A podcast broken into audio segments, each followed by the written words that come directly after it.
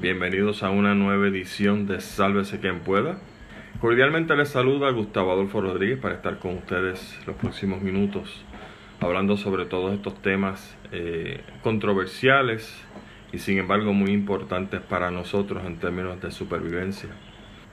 Primero que nada estamos en abril, lo que significa que el 22 de abril, Día Internacional del Planeta Tierra, cumplimos en Sálvese quien pueda 16 años de existencia, que uno quizá lo dice rápidamente, ¿verdad? Pero luego de estar 16 años en la radio, pues uno lo dice y no lo cree. Son 16 años de un esfuerzo completamente voluntario. Aquí nunca se le ha pagado a nadie por transmitir un programa, ni siquiera a los talentos que ustedes conocen a través del tiempo, que han sido muchos los talentos en Sálvese quien pueda. Todo con el motivo de hacerle llegar a ustedes un programa pensante un programa donde se discuten sin ningún tipo de agenda los problemas de Puerto Rico, claro, desde la óptica de este servidor y la óptica de otros participantes, otros talentos de Sálvese quien pueda, pero con la idea de ponernos a todos a pensar. Aquí no hay ninguna otra alternativa que no sea decir las cosas como las sentimos, decir la verdad, para que ustedes eventualmente pues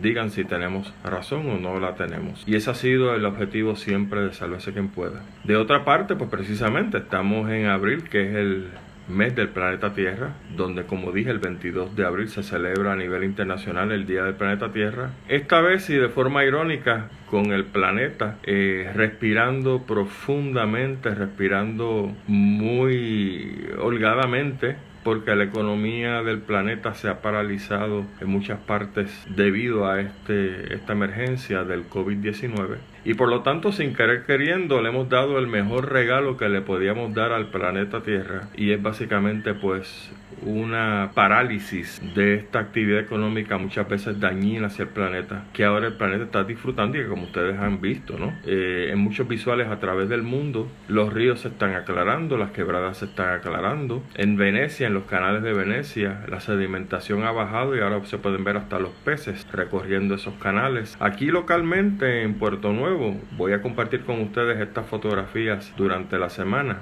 Eh, los que conocen un poco de aves han hablado sobre la garza real. Se parece a esa garza pequeña que nosotros tenemos en Puerto Rico, que es la que usualmente se posa encima de las vacas, ¿no? Eh, supuestamente para comerle a las pulgas, pero eso no es cierto. Básicamente lo que hace la garza es esperando a que la vaca remueva el terreno para entonces ella saltar y comerse los insectos que hay en el suelo. Óigame, por los otros días yendo al Banco Popular a pie a sacar un dinero, me doy cuenta que hay una garza real en una de las calles de Puerto Nuevo. Qué cosa más interesante. La garza real es sumamente escurridiza y sin embargo tomé una fotografía porque me dejó acercarme bastante a ella. De una garza real en una acera en Puerto Nuevo, producto por supuesto del hecho de que los carros están circulando en muchísimo menos cantidad y entonces las aves que antes eran escurridizas ahora se están atreviendo a meterse en áreas eh, pobladas porque sencillamente ven que la actividad de estos seres humanos es mucho menor y que por lo tanto pues puedo andar por mis anchas en estos lugares. Así que para que ustedes vean que le hemos dado sin querer queriendo al planeta Tierra un gran respiro y una gran celebración de lo que debe ser nuestra casa, que es nuestra casa y que nosotros debemos utilizar estos recursos lo más sabiamente posible. Con todo esto que está pasando, que nosotros pues obviamente pues nos pone en ascuas, ¿no? Vamos a hacer como siempre hacemos, que hablamos sobre la parte internacional, después la parte de Estados Unidos y después la parte de Puerto Rico, con el caveat de que esta vez estamos haciendo programas más cortos porque sé que estar una hora con este servidor es bastante difícil, ¿no? Porque hay que retener la atención. Y vamos entonces a tratar de hacer programas que no se extiendan más de media hora, 35 minutos. Así que si no les agrada, me perdonan, pero es que la verdad es así. Nosotros tenemos estadísticas que indican que la atención de muchos de ustedes se retiene por esos primeros 30-35 minutos y entonces pues va oscilando y ustedes saben. A nivel internacional, las últimas estadísticas señalan que hay 1.854 millones de personas infectadas y 114.297 personas que han fallecido debido al COVID-19. Las experiencias de Singapur y de Corea del Sur han demostrado que levantar el cierre de emergencia puede recomenzar el aumento de los casos. Por ende, si la solución es el distanciamiento social, la actividad económica por rebote va a seguir sufriendo. ¿A qué viene esta cita que estoy haciendo con ustedes? Lo que pasa que Homeland Security en, en el periódico New York Times apunta esta es una proyección que ellos hacen, Homeland Security. Apunta que los casos de coronavirus van a tener otro pico este verano. Son proyecciones. Aquí nadie tiene una bola de cristal para saber lo que va a suceder. Pero nuevamente, la fuente Homeland Security que está diciendo que para este verano va a resurgir pico, perdón, de coronavirus, no importa lo que pase ahora. Por lo tanto, las personas que están pensando en vacaciones eh, ahora de aquí a junio, julio, creo que deben repensar bien este asunto porque probablemente para el verano este que viene ahora vamos a estar un poco igual de chavados que lo estamos eh, pasando ahora. Homeland Security proyecta también que aproximadamente 25% de las personas en todo Estados Unidos va a trabajar desde la casa y que las escuelas van a estar cerradas por bastante tiempo. No mencionan nada de las universidades, pero ahí vamos. A nivel internacional todo el mundo está pendiente de que se origine algún tipo de vacuna, pues para que nosotros, los que no nos hemos enfermado, y espero, espero que ustedes en su casa tampoco, pues podamos salir de la casa y resumir nuestra vida, ¿verdad? Normal dentro de lo que es la normalidad. El único científico que ha dicho algo sobre vacunas en todo el mundo. Es un científico que es profesor de la Universidad de Oxford y él alega que lo más temprano que se puede tener una vacuna contra el COVID-19 o para protegernos del COVID-19 va a ser entre septiembre del 2020 y el verano del 2021 no lo estoy diciendo yo, no lo dice como decimos nosotros en broma, Chucho el que mata puerco. Son científicos, es un científico de la Universidad de Oxford en Inglaterra, en, Gran Bretaña, que tiene un equipo que están trabajando aceleradamente en la vacuna, pero que él no ve manera, si todo sale bien, de que hasta septiembre del 2020 quizá aparezca una vacuna. El asunto es que si la vacuna aparece a nivel obviamente para todo el mundo utilizarla, tienen que hacer una prueba poblacional y piensan hacer esa prueba porque él ya lo estableció con su equipo de trabajo si la vacuna finalmente se da, que esta prueba va a ser en un lugar donde sea, según lo que él dice, el distanciamiento social será menos estricto a ver si funciona. ¿Qué quiere decir? Bueno, pues básicamente si tú quieres saber que una vacuna funciona, tú no puedes hacerla en un lugar como en Puerto Rico o en Estados Unidos, está toda la gente tranca y no hay acción ¿no? entre una persona y otra. Tiene que hacer en un lugar, tienen que identificar algún país donde el distanciamiento social es más laxo para entonces empezar a vacunar a gente que no tiene los síntomas, permitir que esa gente reaccione con gente que los tiene y ver qué sucede. Y si ese es un periodo de prueba, señoras y señores, significa que dos, tres, cuatro meses después de septiembre tampoco vamos a ver los resultados, porque no puede ser a zumbar esa vacuna por ahí a ver si funciona, tiene que haber entonces un periodo de prueba. Le estoy diciendo todo esto porque como científico tenemos entonces que tener metido en el fuero interno de nosotros que la vida de nosotros no va a ser la misma por lo menos es mi predicción a base de los científicos que estoy leyendo, por lo menos, señoras y señores, hasta finales de este año. No es que vamos a estar encerrados hasta finales de este año, es que la manera como nosotros nos conducíamos al Wipipío,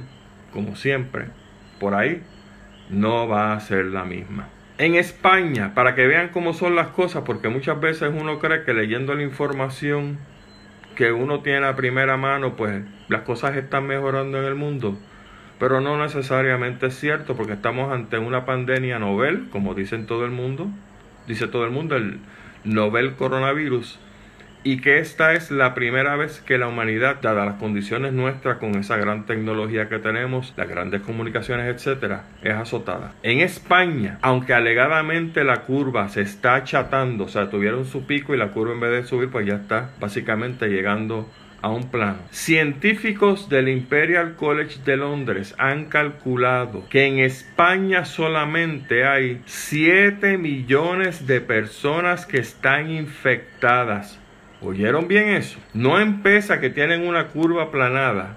Están diciendo que en España, en conjunto, entre las personas que se han identificado y las que están asintomáticas o han mostrado muy, muy pocos síntomas, hay un total de 7 millones aproximadamente, por supuesto. De ahí es que vienen las proyecciones de Homeland Security. Por eso entiendo ahora por qué Homeland Security está proyectando que en el verano esta cosa vuelve a tirarse un pico bien arriba. Porque hay mucha gente, señoras y señores, infectadas allá afuera, y estoy hablando de otros países del mundo, que no, no, se ha podido sencillamente hacer nada con ellos. Y por lo tanto, como están infectados, se abren las compuertas, como decimos pueblerinamente, la gente sale y los que están infectados, que no lo saben, van a infectar a gente que no lo están. Los que están infectados infectan gente que no lo están y esos son la gente, como dije, asintomáticos o que han tenido uno que otro catarrito y sencillamente pues no les ha pasado mucho de nada. De acuerdo a la información del Imperial College de Londres, por cada persona diagnosticada debe haber por lo menos sus números. 50 personas entre personas asintomáticas o personas que presentan muy pocos síntomas. En China, desde que comenzó, y vamos ahorita a hablar sobre la parte económica en Puerto Rico y en Estados Unidos. Desde que comenzó esto en China, aproximadamente 460 mil negocios han cerrado permanentemente en solamente el primer semestre que se obtuvieron los datos. Los economistas de la Universidad de Oxford en Inglaterra. Y fíjense que continuamente estoy haciendo uso de estudios y análisis donde aquí por alguna razón no se presentan. Yo creo que es fantástico que usted vaya explorando eh, medios alternos de comunicación, de periódicos de otras partes del mundo, porque allá están diciendo cosas y están pasando cosas que aquí no nos vamos a enterar porque la información aquí la controlan los tres medios informativos que usted sabe cuáles son. Los economistas de Oxford, de Oxford, perdón, han predicho cero crecimiento en la economía de China para este año. Entre otras razones, porque como hay tantas economías en picada, y China una de las grandes cosas que hace, hace muy bien, es exportar bienes. Pues si aquella gente está en picada, ¿qué le va a pasar a los bienes que producen los chinos? Pues no se pueden producir porque no hay gente que los compra. Así que una cosa va con la otra. Vámonos con los Estados Unidos. En Estados Unidos, hasta ahorita, hace una hora aproximadamente, habían, según los últimos números de la John Hopkins, 526.244 personas afectadas o infectadas, perdón, y 20.460 muertos. Ustedes saben que cada vez el presidente de Estados Unidos hace una conferencia de prensa a su lado tiene al doctor Anthony Fauci, que dicen las personas que lo han visto, y yo le he visto también, que Trump dice una barra basada, y entonces cuando le da oportunidad al doctor de hablar, el doctor le corrige y lo hace ver, pues como que, que es un idiota, básicamente, ¿verdad? Y Trump parece que no le molesta eso, así que tiene al señor este chiquitito, doctor, que lo contradice cada vez que el otro abre la boca. Trump le preguntó al doctor Fauci sobre la posibilidad, y esto fue para hace aproximadamente un mes o menos. Trump le preguntó al doctor Fauci sobre la posibilidad de hacer un washover. ¿Qué es un washover? Abrir los negocios en Estados Unidos y permitir entonces que el, que se enferme se enferme. Esa era la idea de Trump. En lo que se llama, lo que llaman los inmunólogos, la inmunidad de la manada. En otras palabras, usted tiene una población, en este caso de seres humanos. Vamos a suponer que tiene un pueblo de 10.000 habitantes. De momento llega una infección. En vez de tratar esa infección y tratar a todo el mundo para protegerle la infección, usted lo que hace es que ese virus o esa bacteria o lo que sea, escoja quién muere y quién no. O sea, la ley de adaptación y la ley de supervivencia más fuerte de Darwin, básicamente el darwinismo. El doctor Fauci le dijo en ese momento a Trump en esa reunión donde habían otros científicos, otros médicos, que eso es un disparate, porque sencillamente iban a morir cientos de miles de personas y eso iba sencillamente a evacuar el sistema de salud de una manera pandemónica. La técnica de la, de la inmunidad de la manada, y por eso es que voy a referirme a esto, me refería anteriormente a esto y voy a hacerlo ahora. La técnica de la inmunidad de la manada era la técnica que quería utilizar el primer ministro de Inglaterra, Boris Johnson en Inglaterra, hasta que el Colegio Imperial de Londres le dijo que si hacía eso, no menos de medio millón de personas iban a morir en Inglaterra, sencillamente dejando que el virus decidiera quién quedaba vivo y quién no quedaba vivo. Medio millón de personas en una población de aproximadamente 66 millones que es lo que tiene Inglaterra. Ahora, si Trump hubiera decidido por la técnica de la manada, Estados Unidos tiene aproximadamente 330 millones de personas. Si usted extrapola el medio millón de 66 millones de Inglaterra, lo extrapola a lo que quería hacer Trump con 320 millones, el total de muertos hubiese sido aproximadamente 2 millones 500 mil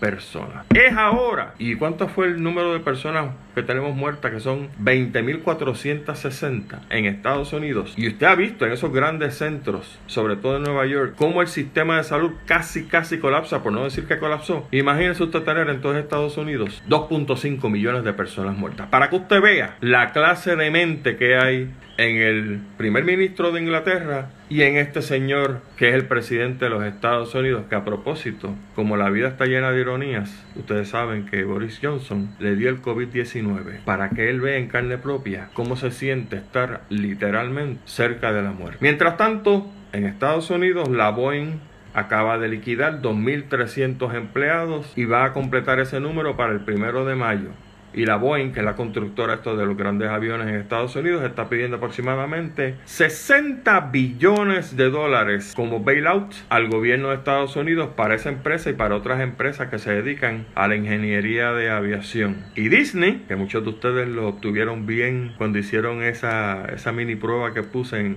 la página de Sálvese quien puede, en la página mía personal, va a despedir un total de 43 mil empleados a partir del día 19 de abril, o sea, básicamente dentro de cuántos, siete días. Y le está diciendo, le va a decir a todos esos empleados, no hay fecha de regreso. Disney va a mantener los planes médicos, etcétera, etcétera, corriendo. Pero este cheque que va a recibir es el último. Después de eso, mi hermano, a saber cuándo esta gente va a regresar al trabajo, van a empezar a buscárselas, o hay que empezar a buscárselas como Dios manda. La UBS, la firma está de corretaje, calculó que cada mes que Disney está cerrado pierde aproximadamente en todas sus fuentes 2 billones de dólares en ingresos. Disney cerró el 16 de marzo. Dentro de cuatro días se cumple un mes. Se fueron 2 billones para el saco. Si esto sigue un mes más, Disney pierde 4 billones de dólares en ingresos. Y eso, mire, por más chavos que uno tenga, 4 billones duele. Vámonos a Puerto Rico. En Puerto Rico hay 897 infectados y 44 muertos hasta el día de hoy. Mañana, por supuesto, esa cifra va a cambiar. Hay algo que no entiendo y ustedes saben que la, nuestra empleada Wanda Vázquez cambió la fecha y extendió la fecha de este cierre de emergencia, el famoso lockdown. No es un toque de queda, se llama cierre de emergencia o lockdown en inglés, hasta el 3 de mayo. Yo no entiendo, y quizá ustedes me pueden ayudar con este pensamiento, cómo Hace una semana, quizás semana y media, el doctor González, el secretario de salud, dijo que de acuerdo a sus números, y esos números están mal por las cosas que le he dicho y se las voy a volver a repetir ya mismo, el pico del COVID-19 en Puerto Rico va a ocurrir entre el 15 de abril y el 2 de mayo, o el 8 de mayo, perdón. por lo tanto, no me hace sentido que la gobernadora dice que nuestro, nuestra nueva extensión de cierre de emergencia va a ser hasta el día 2, cuando tiene una ventana dicha por el mismo secretario de salud, que este pico pudiera culminar el día 8. Si un pico culmina, no significa de momento que al día siguiente se cae esa, esa, esa estadística, ¿no? Se cae esa, esa curva. Por lo tanto, ¿Por qué la gobernadora nos sigue dando extensiones a cuentagotas? ¿Cuál es el mambo? Es que la, como decía las escrituras, la izquierda no sabe lo que hace la derecha. El señor González, el doctor González, no se ha reunido con la gobernadora para decirle a la gobernadora, nuestra empleada, Wanda Vázquez, para decirle, mire, gobernadora, por lo menos el día 8 tenemos el pico hasta el día 8, esto no puede ser hasta el día 2, ¿a qué estamos esperando? Pero ustedes saben qué pasa, lo que les acabo de señalar. Las proyecciones del Departamento de Salud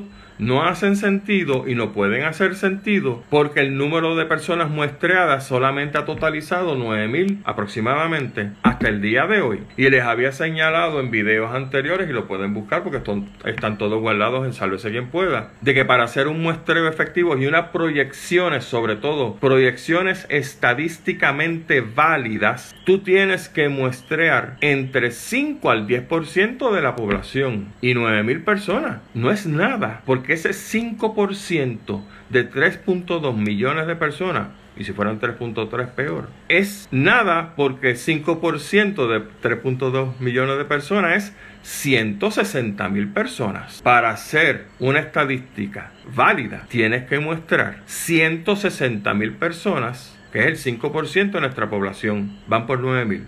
¿Qué usted cree? Con eso estamos bregando. Ustedes saben, para sacar la parte política, porque a mí me aborrece hablar de política en estos momentos, pero lo tengo que hacer. Hace unos días atrás, o hace unos días, porque hace unos días atrás es un disparate, hace unos días, nuestra empleada Wanda Vázquez estaba defendiendo a capa y espada un contrato completamente leonino, completamente fuera de lugar, donde ella dice que no sabe nada. Yo no sabía, yo llegué ahora, si algo pasó, yo no estaba allí, como dice la canción. Eh, un amigo abogado me había señalado esto anteriormente y me dice que el peor testigo que tú puedes llevar al estrado a declarar es otro abogado. Nuestra empleada Wanda Vázquez, que dice que es abogada, es una testigo fatal. Ahora mismo debido a este revolú, tiene a la FBI indagando qué fue lo que pasó. Y el FBI le ordenó al Departamento de Salud que no se atreviera a borrar ninguna de las transacciones que hicieron. A mí me da la impresión, y esto es mi impresión, Usted piensa lo que usted le dé la gana. Si el FBI hace su investigación y busca públicamente busca en el teléfono de Wanda Vázquez, en el teléfono de ella, de gobernadora, donde ella dijo públicamente que había pasado este contrato a la gente de salud porque ella insistentemente recibía llamadas a su teléfono y textos a su teléfono preguntando dónde se podía licitar. Ojalá y el FBI haga como estaban tratando de hacer con el otro títere este, el amiguito de Ricky, buscar el teléfono y averiguar y ver si es verdad que ella recibió mensajes de texto y llamadas telefónicas de licitadores, según ella dijo públicamente, porque si no aparecen esos mensajes de textos y esas llamadas que ella dice que recibió, mi hermano, estamos frente a una gobernadora que termina como coacusada o acusada directamente en este enjambre de pillería y de traquetería que salió de Fortaleza. Así que tenemos al FBI investigando. Tenemos a la secretaria de Justicia que dijo ya que no va a renunciar, pero que es la madre de la persona que la gobernadora está llamando y diciendo que es una embustera. Casi nada. No sé si en el caso de estos individuos, en este caso la secretaria de Justicia, la sangre pesa más que el agua. En el caso mío sí. Yo no soy usted secretaria de Justicia. Usted haga lo que le dé la gana. Pero a mí, mi madre, una gobernante, le dice que es una embustera. Yo tiro la línea. Y hasta ahí yo llegué. Olvídate tú del maldito partido político que yo sea y el maldito estatus que yo crea. Yo tiro la línea. Sobre todo si soy una profesional o un profesional de primer orden. Pero como hay gente que tiene las barrigas mucho más grandes que el cerebro, uno no sabe en qué va a parar esto. Así que tiene a la secretaria de Justicia alegadamente detrás del cuero de nuestra empleada Wanda Vázquez. La empleada tiene también una investigación legislativa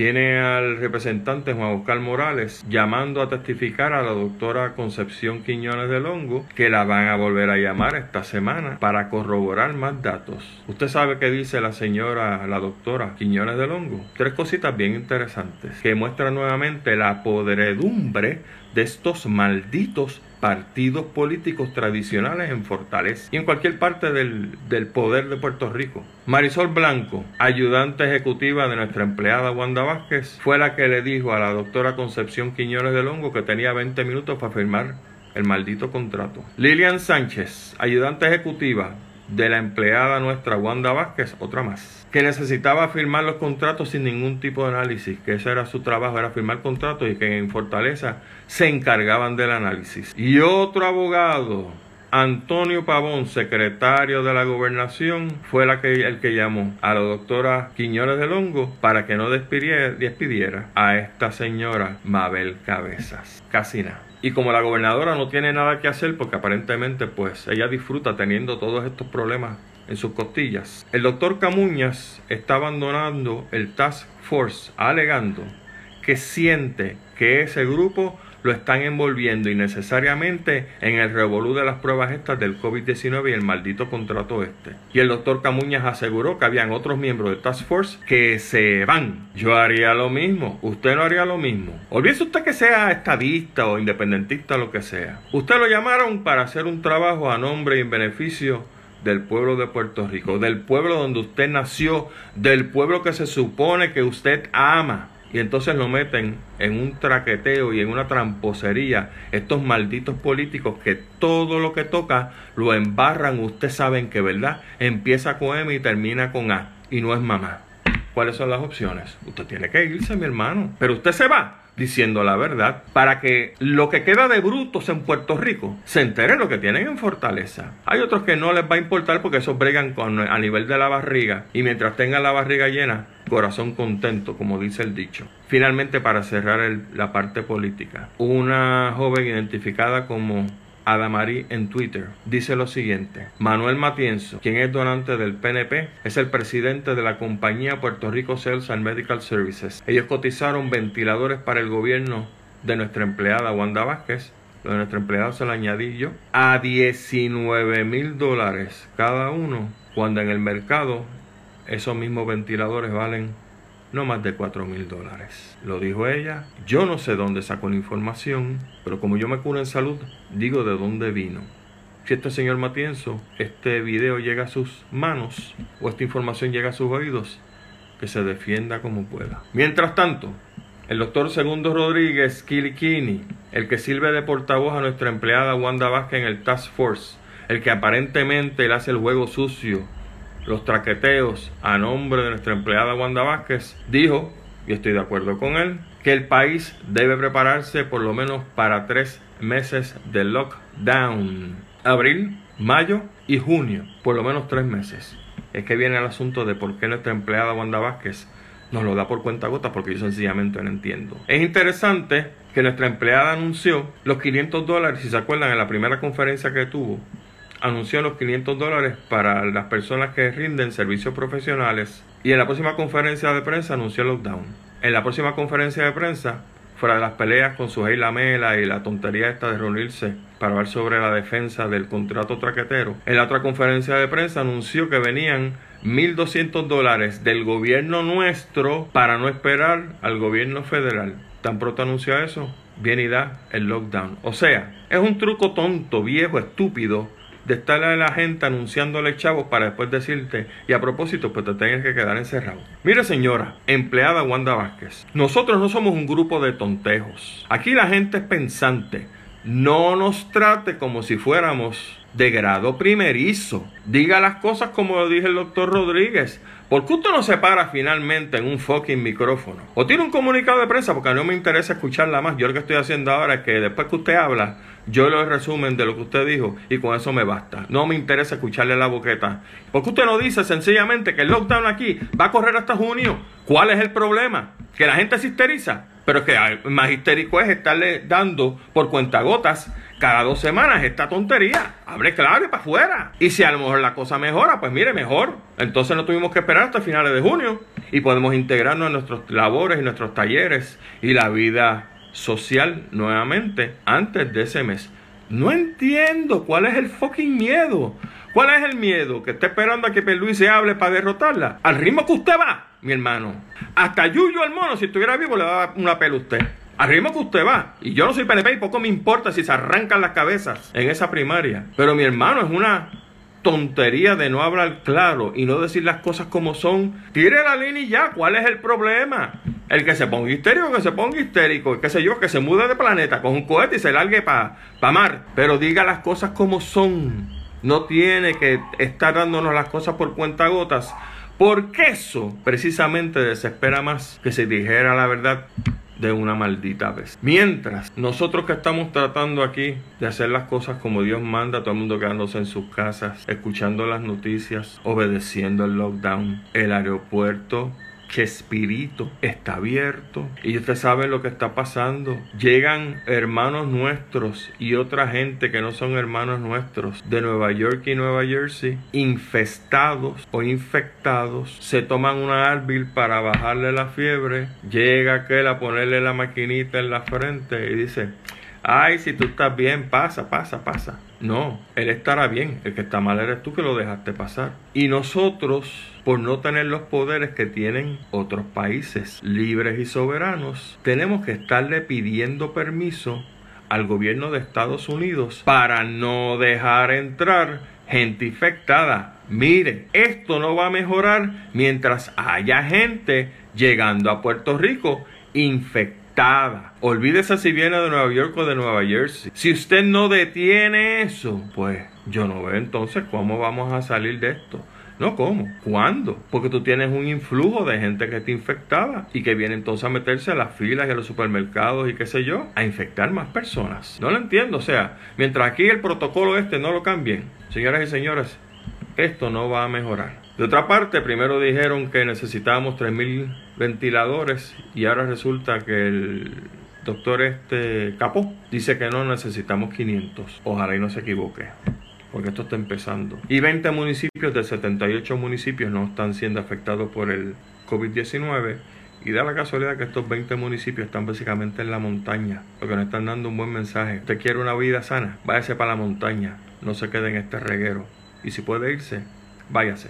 La encuesta de la firma Inteligencia Económica afirma que 60% de los empleados de negocios que cerraron se les acabará el dinero dentro de tres días, para el 15 de abril. No se puede ahorrar, como ustedes saben, nosotros no tenemos la capacidad de ahorrar porque los sueldos que se ganan en Puerto Rico para una gran parte de la población son sueldos de miseria y no hay ahorro, por lo tanto la gente 60% de los empleados de negocios, según establece inteligencia económica, no tienen ahorros. Ahora el día 15 se les acaban los chavos. Llegaron los 500 pesos para la gente que trabaja independiente, pero los 1200 no aparecen ni por los centros espiritistas. Y lo demás pues se lo lleva el diablo. Dice inteligencia económica que el número de desempleados en Puerto Rico supera las 350 mil personas, pero si el Departamento de Trabajo está recibiendo aproximadamente 10.000 solicitudes de desempleo por día, 350.000 desempleados es un número que va a quedarse bien bajito. Para cerrar la parte de Puerto Rico, dice este mismo sondeo que los negocios que tienen de 1 a 10 empleados, en los negocios que tienen de 1 a 10 empleados, hay un 22% de esos negocios que no descarta la quiebra. Los negocios que tienen de 10 a 50 empleados, un 61% de esos negocios no descarta la quiebra. Y los negocios que tienen de 50 a 250 empleados, dice inteligencia económica que 43% no descarta la quiebra. ¿Por qué menciono esto? Porque si un negocio se va a la quiebra y se va a la quiebra total, no reorganización, mi hermano, se pierden empleos. No hay manera de recuperar. O sea que cuando esta cosa termine, si termina antes de que estos negocios se vayan a la quiebra, pues todavía tenemos una gran pérdida de este dinero en la economía de Puerto Rico. Y esto, señores, no pinta nada bien. Para cerrar, y me voy con la actividad económica de los Estados Unidos va a estar mucho más abajo de las condiciones de antes del COVID-19 por el resto del año. Se esperan en Estados Unidos, aquí también, miles y miles de quiebras. El dinero va a escasear y la demanda por productos irá por el suelo también no por falta de fondos, sino porque la gente va a cambiar su estilo de vida para no enfermarse. Finalmente, el gobierno de Estados Unidos está considerando seriamente tarjetas de inmunidad del COVID-19. ¿Qué quiere decir esto? Que si usted le dio el coronavirus y gracias a Dios salió vivo del asunto, se está recuperando, y va a reintegrarse a su trabajo, está considerándose por el gobierno de Estados Unidos repartir tarjetas o certificados de inmunidad, certificados de inmunidad para regresar a trabajar. Por lo tanto, si te dio el COVID y estás inmune, te dan una tarjeta. Pretenden hacer, para facilitar este asunto, un examen de anticuerpos para ver si en el examen sales positivo, lo que indica que te dio el coronavirus, pero no tuviste síntomas, no te enfermaste. Y ahí también te dan una tarjeta. Yo le decía a mi querido amigo Marcos Quiñones, no sé quién está por ahí mirando el espectáculo, mirando este programa, que de aquí en adelante, miren cómo son las cosas, por eso digo que esto va a cambiar de una manera increíble. Vamos a tener que tener una tarjetita de inmunidad con nosotros. Cuando nos encontremos un pana cuando nos encontremos una amiga o un amigo, vamos a tener que enseñar la tarjeta de inmunidad antes de darle un abrazo, antes de darle un beso. Qué cosa más increíble donde nos ha tirado este coronavirus 19. Pero como les dije, después de esto la humanidad va a cambiar, no vamos a ser los mismos Y ahora vamos a tener que tener, como los extranjeros viviendo en Estados Unidos, un green card, probando que te puedo abrazar y te puedo besar porque yo no tengo problemas con el coronavirus. Así son las... Bueno, eh, gracias a Luz Marina Villegas por estarnos observando, a doña Margaret Flores.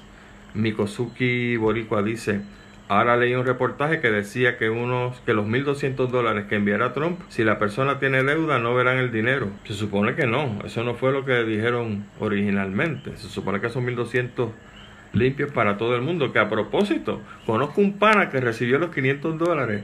Usted no me va a creer esto, pero yo lo vi porque me lo enseñó por por Facebook. Conozco un pana que es contratista, independiente. Le depositaron sus 500 dólares al otro día de haberlo solicitado. Muy bien. Pero cuando me enseña lo que le depositaron, no le depositaron 500 pesos. Le depositaron 496,33. Le sacaron impuestos. Pero yo quería que esto era una cosa completa, íntegra, gratuita para la persona, para, ¿verdad? Comer, qué sé yo. Pues no le retuvieron impuestos al tipo. Y entonces si usted multiplica estos 500 dólares por qué sé yo cuántas personas que la habrán recibido, Hacienda se quedó con esos tres y pico y usted multiplica tres y pico por mil, por dos mil, por tres mil, por cinco mil, diez mil, quince mil, cincuenta mil, cien mil, ciento cincuenta mil. Oiga, ahí hay chavo. Eh, Wanda Vázquez, empleada Tú nunca dijiste nada de eso. Dijiste que eran 500 pesos. Vamos a ver cuando recibamos los 1200. ¿Será por eso que ellos quieren ahora recibir o emitir esos cheques de 1200 pesos cuando saben que no son 1200 y se van a quedar con los impuestos? Porque que yo sepa, cuando recibamos los 1200 de allá del gobierno de Estados Unidos, no había nada de retención de impuestos de esos 1200. ¿O es que lo van a hacer ¿O es que la titerería, esta truquera que nos gastamos en el gobierno, pretende hacer eso ahora? Es que hay que velarlo, mi hermano. Esta gente es una cosa seria. Mis amigos, gracias a todos ustedes por estar conmigo en la noche de hoy. Gracias por su sintonía. Espero que la información que les haya brindado sea de su agrado, sea información inteligente para uno saber más o menos dónde está parado. Y el próximo domingo, también esta misma hora, a las 9 de la noche, estaremos con ustedes, si Dios lo permite, para brindarles otro programa de Sálvese quien pueda. Recuerden que ahora mismo no estamos yendo por la radio, por Radio Isla, porque sencillamente la estación a partir de las, de las 6 de la tarde está cerrando hasta nuevo aviso. Pero ustedes no se pueden quedar sin información y yo tampoco me puedo quedar sin comunicarme con las personas que me honran. Que disfruten su semana, todo el mundo tranquilo, metido en la casa y vendrán mejores tiempos. Y si no vienen, mientras tanto, yo los tengo ustedes y ustedes me tienen a mí. Cuídense mucho. Hasta entonces. Chao.